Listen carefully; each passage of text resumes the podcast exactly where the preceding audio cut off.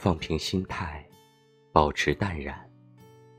作者：一九七九一帘幽梦。随着年岁渐增，越发觉得，内心的平静，其实也是生活给每个人最珍贵的馈赠。有句话说得好，心态始终保持平衡，情绪始终保持稳定，此一长寿之道。我们行走于人世间，终究要明白，人不是靠心情活着，而是靠心态活着。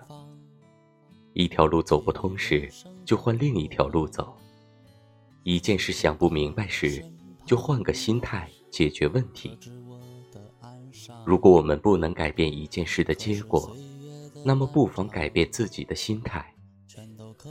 人生最好的活法便是不生闷气，放过自己，放平心态，保持淡然。